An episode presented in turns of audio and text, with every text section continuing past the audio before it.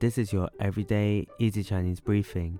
大家好，我是林老师 and in under 5 minutes every weekday, you'll learn a new word and how to use this word correctly in phrases and sentences. Today's word of the day is 锁,锁, which means to lock. Let's practice by making different words, phrases, and sentences with 锁.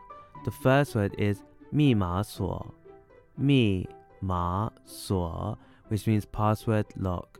Let's look at each part of this word.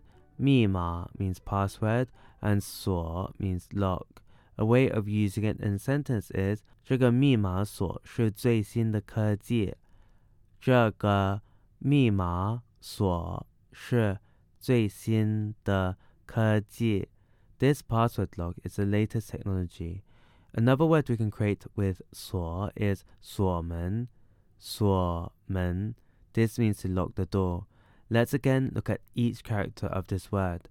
Suo means to lock and men means door. A way of using it in sentence is 我出门前总是会检查好锁门。我出门前总是会检查好锁门。I always double check that I lock the door before I leave the house. If we swap the characters around, we can create the word 门锁,门锁 which means door lock.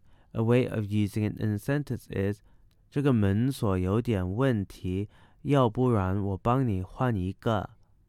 这个门锁有点问题，要不然我帮你换一个。